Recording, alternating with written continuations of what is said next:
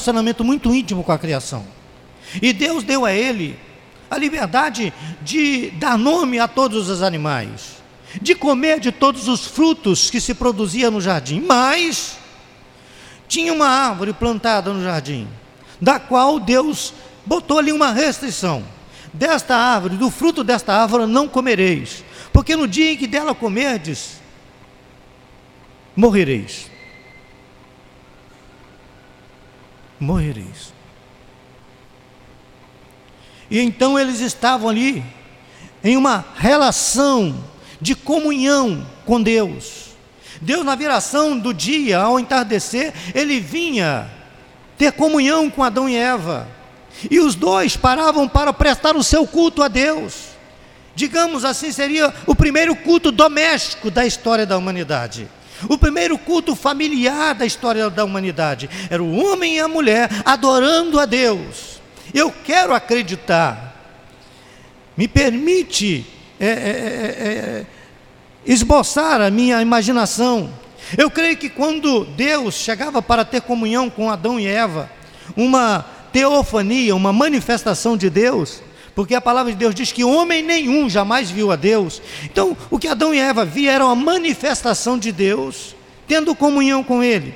Eu acredito que todos os animais do Éden deviam parar para ficar assistindo aquele culto. Que coisa!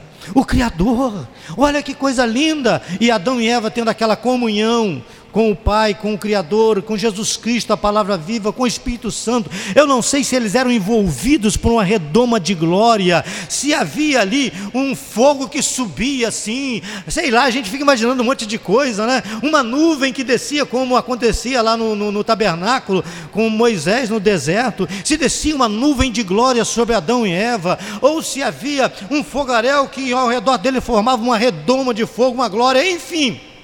Não sabemos o que ou como. Sabemos que na sua palavra simples Deus diz que vinha ter comunhão com Adão e Eva. Mas entrou um elemento estranho neste relacionamento. Entrou um elemento estranho nesse culto. Entrou um elemento estranho neste grupo. E esse elemento era um elemento de rebeldia, era um elemento de contradição à voz do líder maior, que é Deus. Deus disse: Não comereis da árvore do conhecimento do bem e do mal.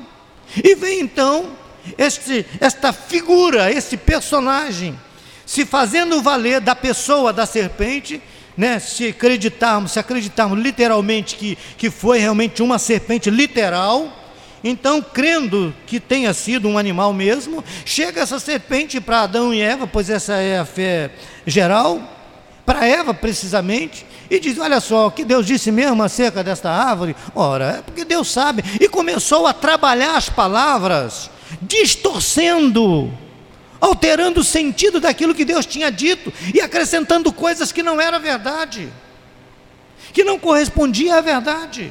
Deus não quer que vocês comam do conhecimento da árvore, do conhecimento desta árvore, porque Ele sabe que no dia que dela comeres, sereis iguais a Deus. Mas eles não eram igual a Deus, eram. Eles foram feitos à imagem e semelhança de Deus. Mas planta no coração de Adão, no coração de Eva, um sentimento de rebelião, um sentimento de insatisfação. E de repente, Eva anda para um lado. Eu não creio que Eva rapidamente foi lá e tomou do fruto, não. Eu, eu acredito até que ela ficou pensando, é. Porque diz o texto sagrado que ela olhou, ela viu Houve um processo, ela olhou, ela viu que a, a, o fruto era agradável aos olhos. Eu creio que ela deve ter sentido o aroma do fruto. Hum, o cheiro desse fruto é diferente dos outros aromas dos outros frutos. Olhou para a árvore frondosa, bonita. E ela talvez tenha andado para um lado e para o outro questionando: ora, mas será? Será mesmo que a serpente tem razão? E a serpente, ora, ele, ele não quer, porque ele não ouve ninguém. Se Deus me ouvisse, teria feito diferente. Ah, porque Deus, não sei o que, ele acha, ele é o Todo-Poderoso. É só ele. E Eva então, seduzida por aqueles pensamentos, por aquelas palavras de contradição, por aquelas palavras de rebelião contra, contra o Criador, o que ela faz? Ela lança a mão da serpente, do, do, do fruto e come do fruto e sente que é saboroso e leva para o seu esposo também comer, se recusando a ouvir a orientação de Deus.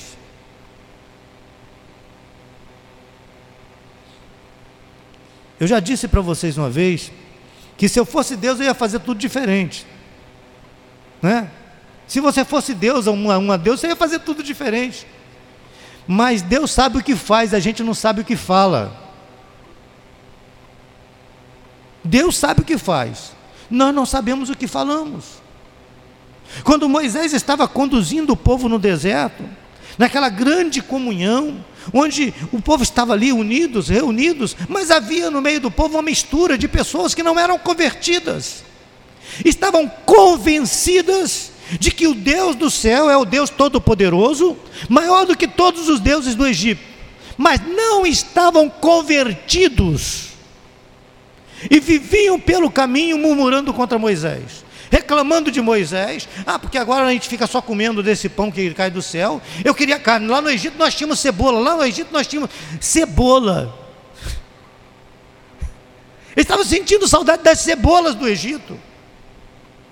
E Deus envia carne para eles comerem. E reclama que falta uma coisa, e reclama que falta outra. Irmãos, Deus teve cuidado até do calçado deles e de suas vestes que não envelheceu nos 40 anos que eles ficaram no deserto. Não faltou pão, não faltou água, não faltou o necessário para eles se despojar de todos aqueles hábitos e costumes do Egito e triunfar terra adentro para a promessa que Deus lhes tinha feito. Há pessoas que não sabem se submeter à liderança, se submeter à condução de Deus. E amados, o maior inimigo dos grupos familiares, o maior inimigo da igreja, sempre foi e sempre será o mesmo inimigo que derrubou o primeiro grupo a primeira comunidade cristã da história da humanidade. O mesmo inimigo. A serpente maligna que vem na condição de murmuradora. Estava murmurando contra Deus, porque Deus não quer que vocês comem, por que, que não vai comer daquela árvore ali? Ela é bonita, é agradável aos olhos, é, é uma, uma fruta cheirosa, perfumada, e se você experimentar, vai ver que é até saborosa. Isso acontece dentro das famílias acontece dentro dos grupos, acontece dentro das igrejas. Igrejas às vezes que estão indo numa bênção e Deus está operando maravilha, entra um filho das trevas e começa a criar confusão. Por isso, irmãos, é fundamental que as famílias estejam blindadas com oração e com o clamor de Deus nos seus lares clamando pela virtude do Senhor sobre os filhos, clamando pela virtude do Senhor sobre os netos, clamando sobre, pela virtude do Senhor sobre o teu gado, os teus animais, os teus bens, para que a glória de Deus se manifeste ali, porque o inimigo, nosso adversário, anda em derredor à procura de uma brecha para nos tragar.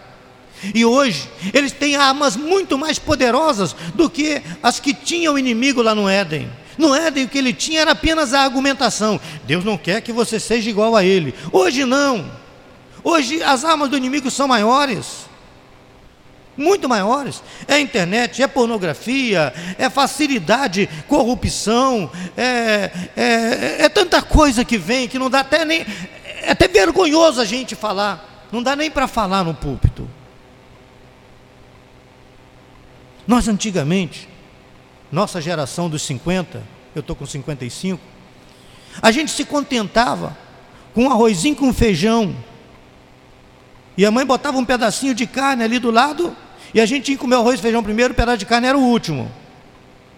E não podia pedir mais para repetir, não. A gente pegava um pedaço de pão dormido, quem nunca passou por isso, eu passei.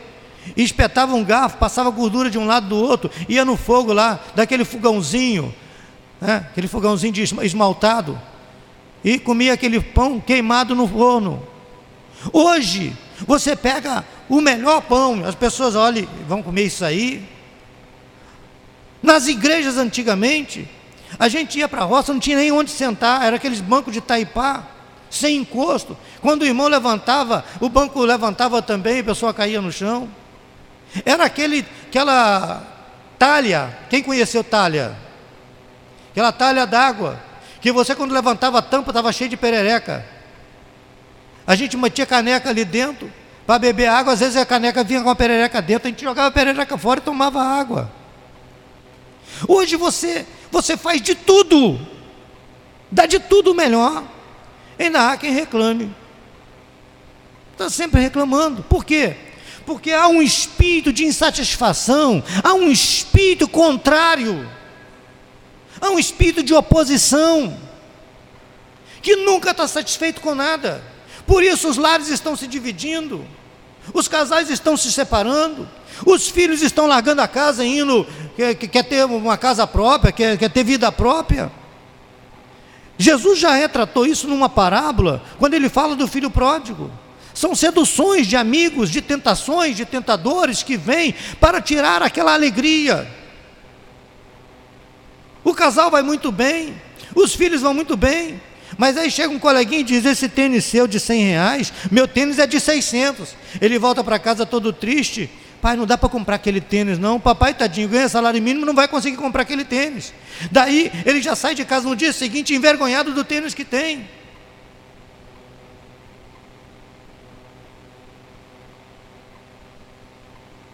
As pessoas às vezes vão até na casa dos outros para reparar o que tem, para desdenhar do que tem. Me lembro de algum tempo ter repreendido alguém que se referiu ao Fusquinha do irmão e disse: Fusquinha não é carro. Por que, que não é carro? Porque ele tem o melhor? O inimigo, nosso adversário, vem com essa sementinha do mal, essa sementinha de contradição, essa sementinha de questionamento, de oposição. O Senhor Jesus deu ordem para que sejamos um, assim como Ele e o Pai são um. Mão é mão, pé é pé, cabeça é cabeça. Cada um ocupa um lugar no corpo de Cristo. E não pode o pé dizer para a mão, ou a mão dizer para a cabeça: olha, você tem que fazer assim, tem que fazer assado. Porque senão o corpo não funciona. A mão quer ir para um lado, o pé quer ir para o outro, a cabeça quer ir para o outro, e vira uma confusão. Sabe o que acontece? Na prática, as pessoas piram, perde equilíbrio, fica meio maluco, vai parar no sanatório. O corpo que funciona bem é o corpo que tem uma cabeça, cuja mente decide, cuja mente sabe o que é melhor para o pé, para o braço, para o corpo e conduz de uma forma racional. O corpo está cansando, cansado dizendo tem que ir para a praia. A mente diz não, tem um concurso, você vai estudar porque você tem que passar nessa prova. O corpo está dizendo, ai, eu quero dormir. A mente diz não, não é hora de dormir porque você tem uma prova amanhã. De manhã cedo o, relógio desperta e o corpo diz: Ah, eu quero ficar mais um pouco. Mas a mente racional, inteligente, diz: Você tem uma hora para pegar no trabalho. Se você não for, você vai ser mandado embora. Meus amados, quais são os inimigos com os quais nós combatemos? Disse o Senhor Jesus: a nossa luta, o nosso combate não é contra carne nem contra sangue, são contra os poderes espirituais da maldade nos lugares celestiais. Chega Pedro diante de Jesus Cristo e questiona Jesus Cristo: ora, mestre, como pode? Está dizendo que vai morrer? Que história é essa? Jesus olha para Pedro, mira Pedro assim nos olhos e diz: Para trás de mim, Satanás, pois que me serve de tropeço e de engano.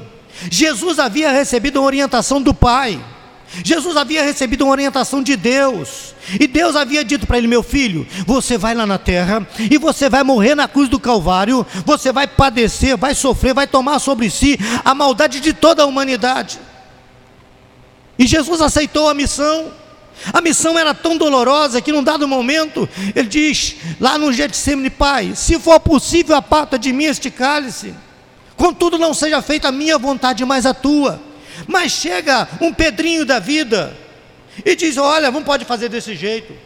Você tem que fazer diferente. Desse jeito não pode, não dá, porque isso não está certo. Nós deixamos família, nós deixamos tudo, nós estamos aqui do teu lado dando sangue, estamos aqui enfrentando soldado, enfrentando noite de frio, enfrentando tempestade no meio do, do, do, do deserto, tempestade no meio do mar da Galileia, nós quase morremos afogados, e agora o Senhor diz que vai nos deixar, que vai morrer, que vai padecer, que vai sofrer, que é necessário. Que história é essa? Não sabia Pedro que ele estava sendo usado pelo diabo. Meus amados, nós precisamos estar atento na nossa casa. Às vezes você vê o esposo chegou meio estranho, meio diferente, você olha daquela mirada, você chega em casa, a esposa está meio diferente, o que está acontecendo? O que, que é isso? E você começa a clamar ao Senhor. É um dom que pouca gente pede, Senhor, me dá dom de discernimento de espírito. E às vezes é um espírito mau mesmo. E às vezes não, às vezes é uma TPM. Às vezes você olha para o homem e acha, e voltou para casa, está tá incorporado, o negócio está ruim. Ele não está incorporado nada, é problema demais. É dificuldade que teve no trânsito, é dificuldade que teve no trabalho. Ele veio tormentado, cheio de, de, de problema na cabeça, cheio de, de questão. Se não houver sabedoria e unção do Espírito, os casamentos se destroem, os relacionamentos acabam, a igreja se desfaz tudo se desfaz. O emprego se vai embora. Eu estou sempre falando com os colegas no trabalho, olha, vejam bem, hoje mesmo eu conversava com uma amiga. Falei, cuidado com o que você disse, você está dentro do gabinete. Assim, ó. Porque eles podem fazer leitura labial. Você está dentro do gabinete. Aqui tudo é filmado e gravado. E é mesmo. As pessoas não se dão conta de que estão sendo vistas, observadas. Não se dão conta de que os olhos do Senhor estão como chamas de fogo sobre as nossas vidas. Irmãos, nós estamos num combate espiritual contra o inferno. Nós estamos num combate espiritual contra os poderes espirituais da maldade, contra Satã, contra o diabo e seus anjos. Isso não é brincadeira, não. Isso é sério. A palavra do Senhor Deus diz que Ele vem para matar, para roubar e para destruir. Como, como enfrentar essa situação? Como enfrentar o tentador? Primeiro, consciência. Todos nós seremos tentados, até Jesus foi tentado. Ah, mas eu estou em jejum, em oração, estou há 40 dias orando e não tem diabo que resista, não. Não chega nem perto. Está enganadíssimo. Jesus estava em jejum e oração por 40 dias, era o Filho de Deus, sem pecado, puro, santo, imaculado. E Satanás ousou, chegou perto dele, além de tentá-lo, ainda viajou com Jesus de um lado para o outro. Pensa bem, levou Jesus ao pináculo do templo, como é que ele levou Jesus? Sei lá, não me pergunta que eu não estava lá, eu não vi. Eu sei que a palavra de Deus diz que levou. E disse: Tu és mesmo filho de Deus, lança-te daqui abaixo, porque está escrito a teu respeito. Ele tentou Jesus com a palavra de Deus. A argumentação estava dentro da Bíblia. Pode até alguém argumentar dentro da Bíblia. Mas quando está utilizando a Bíblia para distorcer ou para impor conceitos e princípios próprios, não é de Deus. E Jesus respondeu com a palavra: também está escrito: não tentarás o Senhor teu Deus. Então precisamos estar conscientes de que nos grupos haverá situações do adversário, do diabo, tentando tirar aquela comunhão, tentando destruir a comunhão. Vai acontecer amanhã, depois, o ano que vem, não sei. A qualquer momento acontece. No relacionamento, na família, haverá situações brechas nas quais o inimigo entrará. Conta uma parábola, eu acredito até que seja verdade, que o senhor, o esposo chega em casa do trabalho muito cansado, e muita pobreza, eles em muita dificuldade, senta à mesa e a mulher vem de lá com um prato de torrada queimada, põe a mesa diz: está aí, o que tem para comer hoje. E saiu para lá, e ele então, com o filho, ora a Deus, agradece por aquela torrada queimada. e começa a comer aquela torrada queimada. E o filho vira para o pai: pai, está horrível isso, está queimado. Come, come quietinho, fica quietinho, come. Passou, a mulher vai para um lado e para o outro e volta. E aí, amor? Tá gostosa a torrada? Tá uma delícia, meu amor. Ah, tá, tá bom. Aí o menino vira para o pai e diz: Que delícia, pastor, está horrível, está queimado. Meu filho, você não sabe o que a sua mãe passou hoje. O que ela está sentindo, como ela está por dentro, para ela estar assim tão tensa, tão nervosa. Fica calmo, vamos comer torrada queimada? Depois a gente conversa com calma. Quando então à noite eles vão dormir, a esposa vira para ele e diz: Amor, aquela torrada estava horrível, né? Ele olha para ela com carinho e diz: Amor, o seu dia deve ter sido bem pior. Eles se abraçam e passam uma noite maravilhosa. Irmão, há momentos que as torradas queimam na nossa caminhada. Há momentos que o esposo não consegue corresponder às expectativas da esposa. Há momentos que a esposa não consegue atender às expectativas do esposo e dos filhos. Há momentos que nós não conseguimos atender a expectativa dos nossos patrões, ou os nossos patrões às nossas expectativas. Se nós não compreendermos e aprendermos a comer torradas queimadas, há momentos que o pastor da igreja não atende a expectativa, o que nós fazemos? Nós chegamos juntos e ajudamos, e cooperamos, e oramos, e intercedemos. É assim que a gente muda o mundo ao nosso redor. É assim que a gente colabora para um mundo melhor, para uma família melhor para filhos melhores, mais ajustados, para esposos e esposas mais motivados. Porque quando não há carinho no grupo, quando não há respeito no grupo, quando não há afeto no grupo, quebra-se um elo importantíssimo para manter a ligadura desta comunhão. Pode estar tudo ruim ao redor, mas a comunhão nós temos que trabalhar para que ela esteja sarada. E para a comunhão estar sarada, nós precisamos abolir de nossos lábios espírito de crítica, de censura, de murmuração, de questionamento. Mas não pode questionar? Pode, com tato, com jeitinho, com mansidão, com muito tato. Porque senão você acaba estragando tudo. Pedro. Pedro era um homem escolhido por Jesus. Não era o melhor que ele tinha, mas Jesus escolheu Pedro. Quantas vezes eu me perguntei por que, que Jesus escolheu Pedro se ele não era o melhor? Se ele não era o mais preparado?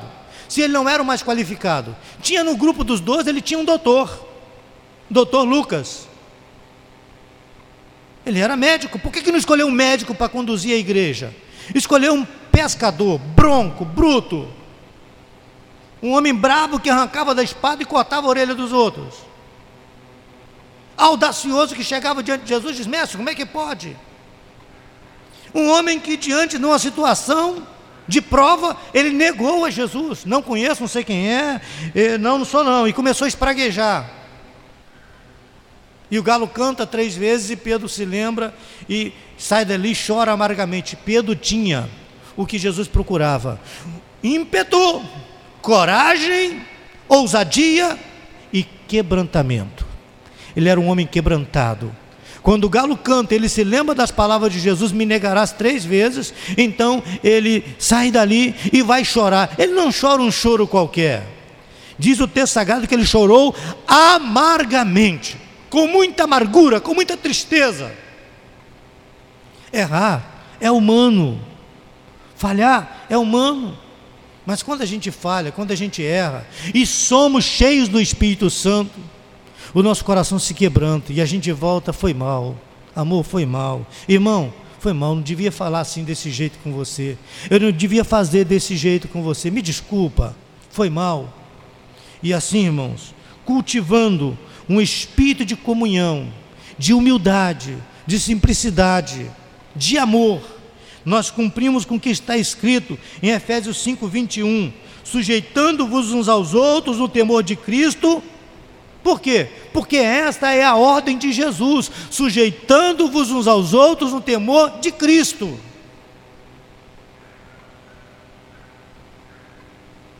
Tem hora que a gente ouve umas coisas que dá vontade de dizer: não, não vou fazer isso aí não.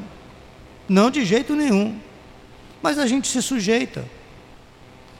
Olha, a gente faz cada besteira na vida, que há pouco tempo um pregador, não sei se foi pastor Silo ou Cláudio Duarte, diz o seguinte: que às vezes o diabo olha para o camarada e diz, cara, você fez tanta besteira que nem eu sei, me ensina a fazer. Como é que faz tanta besteira assim?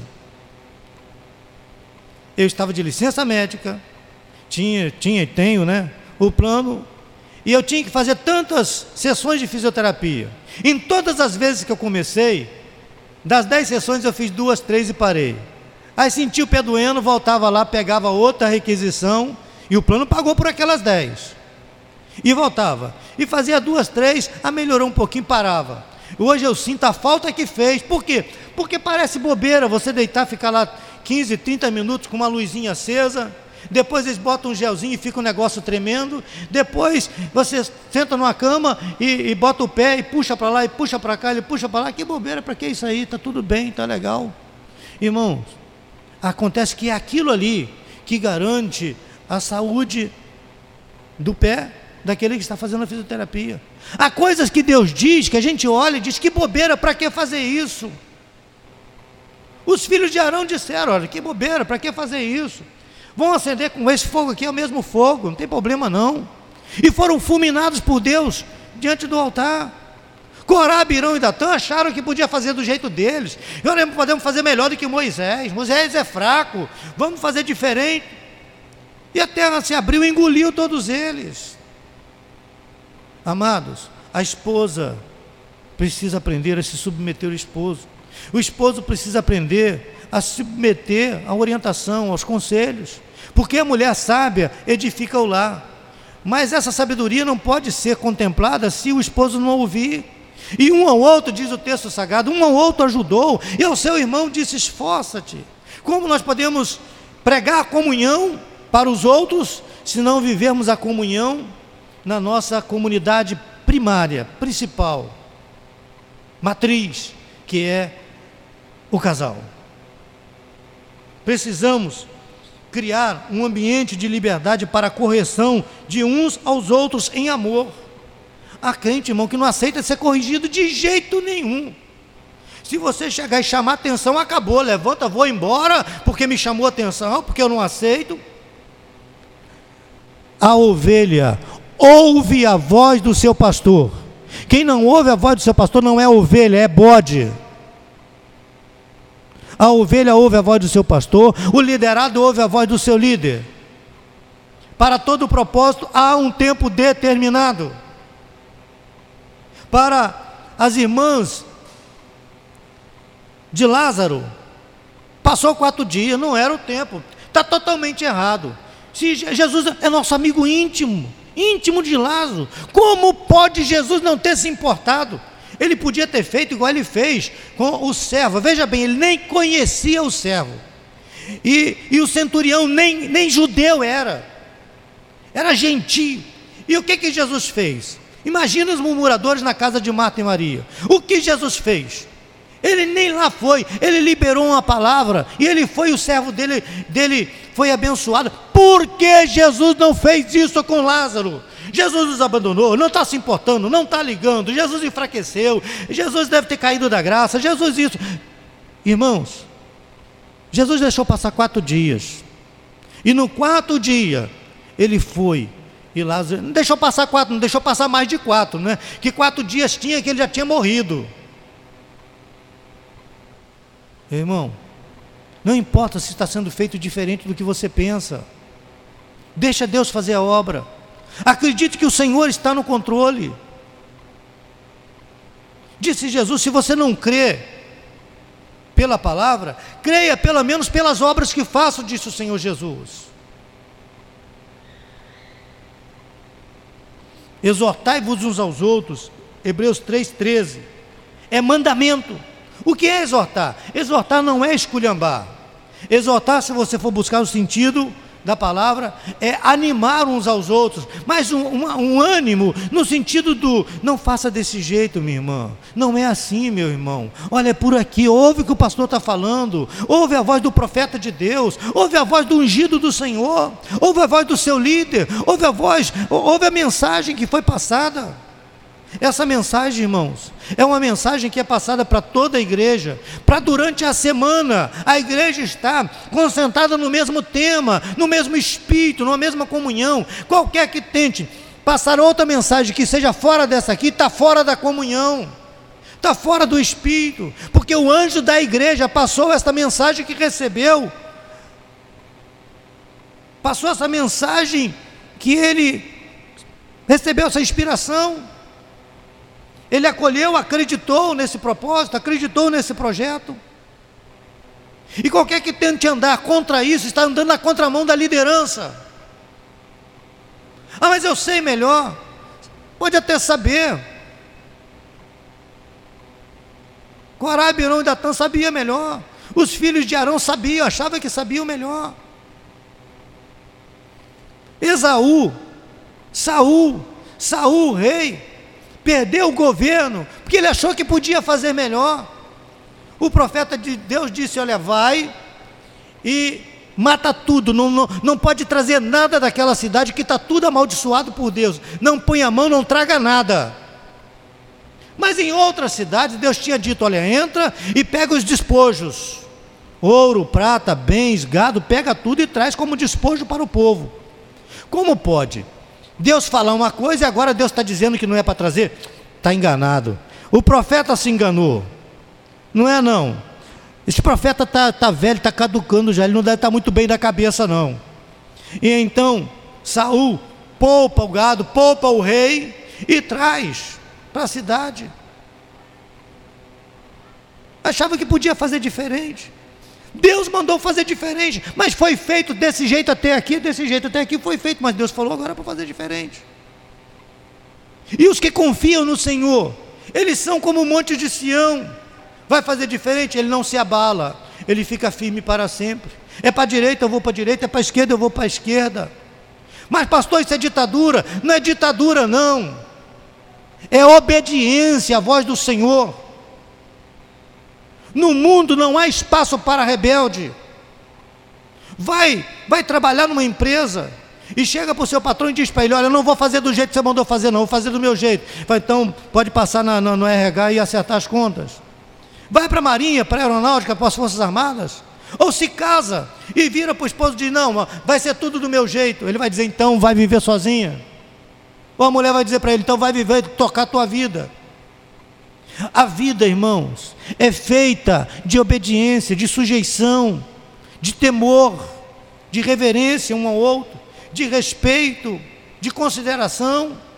E é mandamento divino respeitarmos as autoridades constituídas. Eu estou indo daqui para lá, tem uma blitz. Manda parar, eu estou com pressa, estou com tudo certo. Você pode estar tá com pressa, você pode estar tá com tudo certo, mas existe uma autoridade que diz: para. E se você não parar, você vai preso. Mas está tudo certo, sim, mas desobedeceu uma ordem de parar. O importante, irmãos, não é estar certo ou estar com a razão. Importante, acima de tudo, é aprender a ouvir a voz do Senhor e obedecer a voz do Senhor. Quantos grupos famosos acabaram? Quantos grupos famosos caíram por terra? Quantos e quantos? Por quê?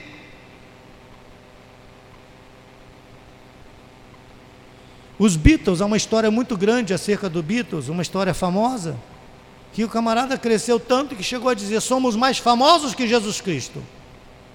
Caíram por terra. Quer ser abençoado? Obedece à voz do seu pastor, obedece à voz do seu líder. Ouve o seu esposo, ouve a sua esposa, ouve o seu patrão, ouve o seu chefe.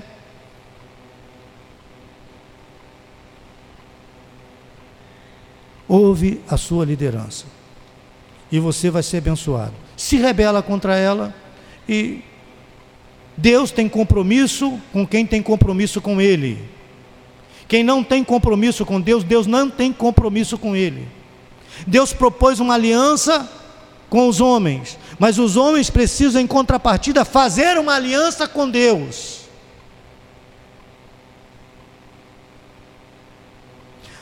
A coisa está difícil, o que, que as pessoas fazem? Corre para Deus.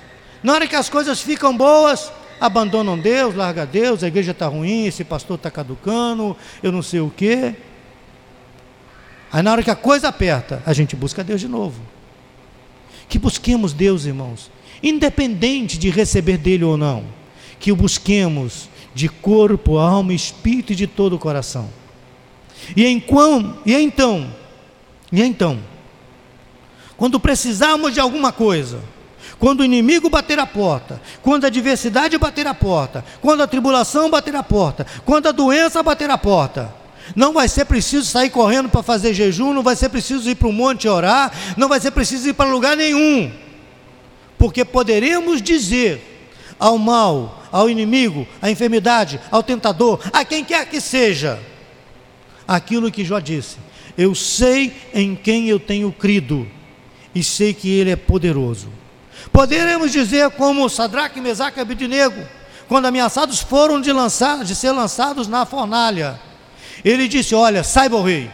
Eles não precisaram ver um fogo do céu, manifestar de Deus, saiba o rei, que o Deus que nós servimos, Ele é poderoso para nos livrar da sua fornalha. E mesmo que Ele não nos livre, não nos encurvaremos diante dessa fornalha, diante da sua estátua. E eles foram lançados no fogo, e a chama não ardeu em suas vidas, não os queimou, nem chamuscou as suas vestes. E os homens que os lançaram foram queimados pelo fogo. O que nós precisamos aprender é crer em Deus, na Sua palavra, e saber, por fé, por entendimento, que Ele é Deus, e que foi Ele, não nós, que nos fez povo seu e ovelha do seu pastoreio. Amados, me permite compartilhar algo com vocês. Eu tenho feito o propósito de não ficar dando muito testemunho de vida pessoal, porque as pessoas não querem ouvir mais. Houve um tempo que as pessoas queriam ouvir um testemunho, hoje não querem mais ouvir, querem, né? É o culto show, culto espetáculo. Mas amados, quando a Deus estava entre a vida e a morte,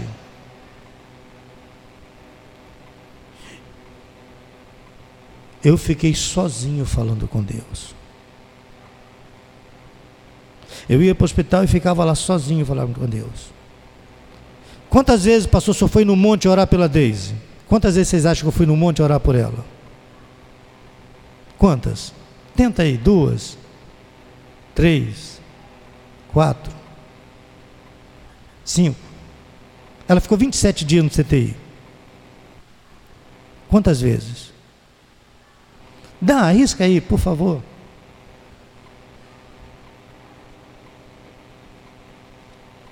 Nenhuma vez. Sabe em quantos ciclos de orações eu fui buscar o Senhor pela vida dela? Em nenhum ciclo de oração. Sabe quantas vezes eu fui na frente da igreja, desci o púlpito, fui na frente da igreja, pastor, eu estou aqui, eu quero que o senhor ore pela Deise, um me unge. Nenhuma vez. Por quê, pastor? Você não ama sua esposa? Sim. Mas eu conheço meu Deus. Eu conheço meu Deus. E o que eu dizia para ele assim: eu não mereço. Mas eu sei que o Senhor é bom. Eu não mereço o teu amor, mas eu sei que o Senhor me ama. E eu sei que tudo podes que a tua mão esteja estendida sobre a tua filha. Eu não pegava revista para ler, tinha lá na, na, na, sala de espera do HCN os computadores, internet à vontade, não assentei à frente daqueles computadores de internet, nada, eu fiquei ali esperando. A minha mente ligada no Senhor, e a todo momento dizendo no meu coração: Eu sei que o Senhor é Deus e que o Senhor pode.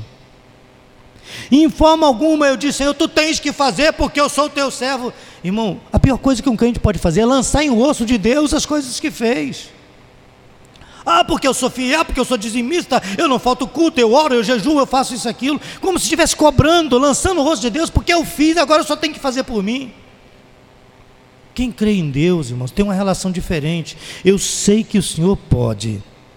E se o Senhor quiser, basta uma palavra. Eu digo mais: basta um olhar.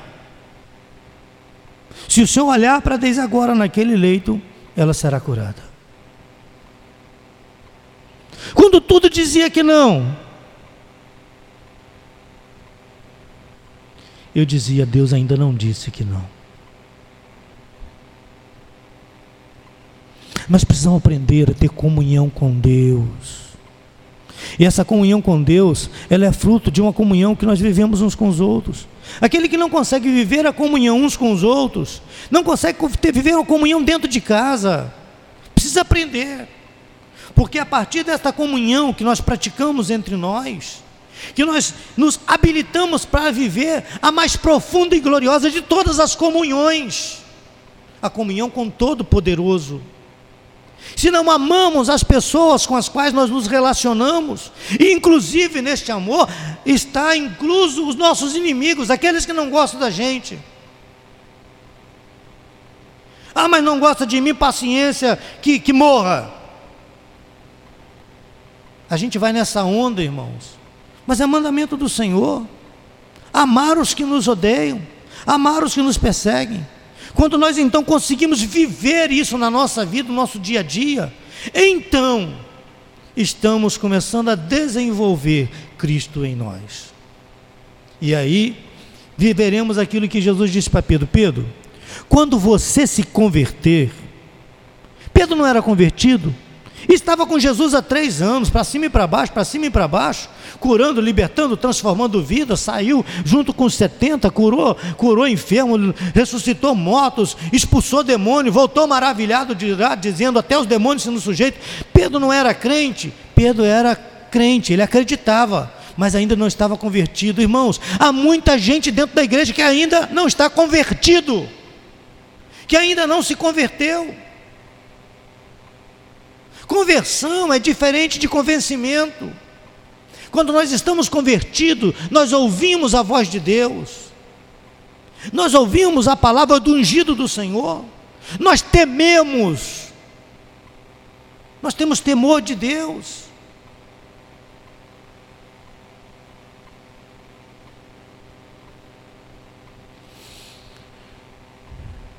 Quanta coisa gloriosa Deus tem feito na minha, na tua, na nossa vida. Mas se nós compreendermos, conseguimos entender como Deus age, compreender que a obediência, que o temor, que a comunhão e a preservação desta comunhão são fatores fundamentais, inegociáveis. Não dá para negociar isso com, de, com, com o diabo, com ninguém, não dá para negociar. Comunhão, temor, amor, obediência à palavra do Senhor, obediência à liderança, não dá para negociar isso. Tudo que parte disto é de procedência maligna, é inegociável. Quando nós aprendemos tudo isso, então hemos de ver que o Senhor tem poder. Quando tudo, todo o nosso eu, nossas vontades, nosso querer, nosso acho, nós colocamos diante do altar e dizer: Senhor, está aqui, eis aqui o teu servo, que se cumpra em minha vida a tua vontade.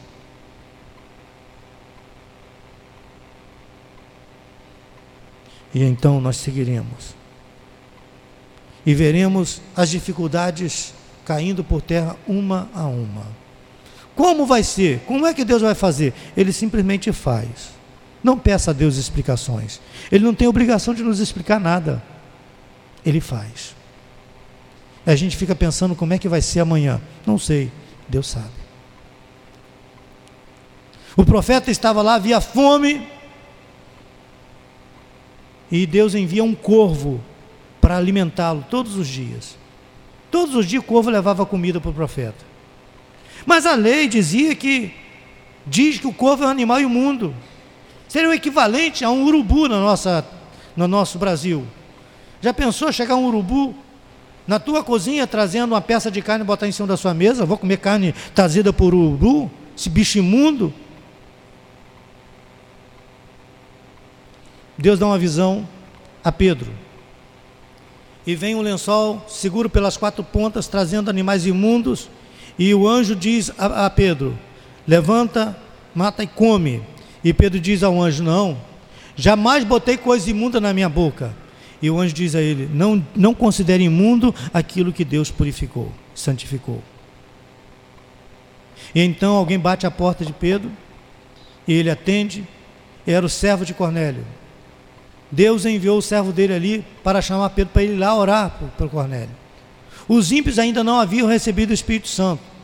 E então aquilo que ele repudiava, ele entra na casa de um gentio, de um impuro, e quando ele faz a oração, eles são cheios do Espírito Santo. Depois Pedro está discutindo com Paulo.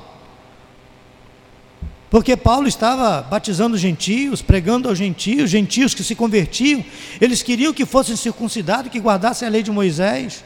E Paulo repreende publicamente, chamando de fingido dissimulado. Porque ele tinha entrado na casa de um gentio. Quantas das vezes nós temos atitudes, pensamentos tão equivocados, que o nosso coração, que as nossas mentes, estejam abertos. E que no decorrer dessa semana os irmãos estejam abertos, tanto para receber uma exortação, não é esculhambação. Exortação são palavras de ânimo do tipo: meu filho, minha filha, com carinho, esse caminho aí, diz o texto sagrado em, em, em Provérbios, é caminho de morte. Há caminhos que ao homem parecem perfeitos, mas o fim deles são caminhos de morte. Ouve a voz do Senhor, ouve o que o Senhor Deus diz na Sua palavra e seguir por esse caminho, pelo caminho direito. Porque o Senhor Deus diz através do profeta Isaías que há caminhos que ao homem parece perfeito. Através de, de, de Salomão, em Provérbios, há caminhos que ao homem parece perfeito. Isaías ele diz: Olha, os meus caminhos são mais altos que os vossos caminhos, os meus pensamentos mais elevados que os vossos pensamentos. Porque não são os meus caminhos, diz o Senhor, os vossos caminhos, nem os meus pensamentos, os vossos pensamentos, diz o Senhor dos Exércitos. Sabe o que Adão disse para Deus quando Deus perguntou para ele: Adão, o que, que aconteceu? Adão acusa Deus. A mulher que tu me deste, olha só, veja bem, Deus, foi o Senhor que me deu essa mulher aí. E sabe o que ela fez? Hum, Adão, o que, que ela fez? Ela pegou daquele fruto lá que o Senhor disse que não podia comer, comeu e ainda trouxe para mim comer. E aí, Adão? Ah, eu comi. Ué. Ele começa a acusar Eva e faz comentário maldoso contra Deus, a mulher que tu me deste. Irmão, esse, esse ambiente de acusações, ambiente de, de intriga, é um ambiente tóxico que faz mal à alma, faz mal ao relacionamento, faz mal. Quem ama, Coríntios 13, tudo crê, tudo espera, tudo suporta. E suportar uns aos outros é mandamento de Deus. Quando nós aprendemos a obedecer à voz do Senhor e seguimos a sua orientação, nós nos tornamos abençoados, a família se torna abençoada, os grupos se tornam abençoados, a igreja se torna abençoada e tudo flui com graça e com alegria. Somos perfeitos? Não. Erramos? Sim. Mas onde há humildade, há conversão, há arrependimento, há conserto, há transformação. E que aquela humildade de Jesus esteja presente em nossas vidas. Amém?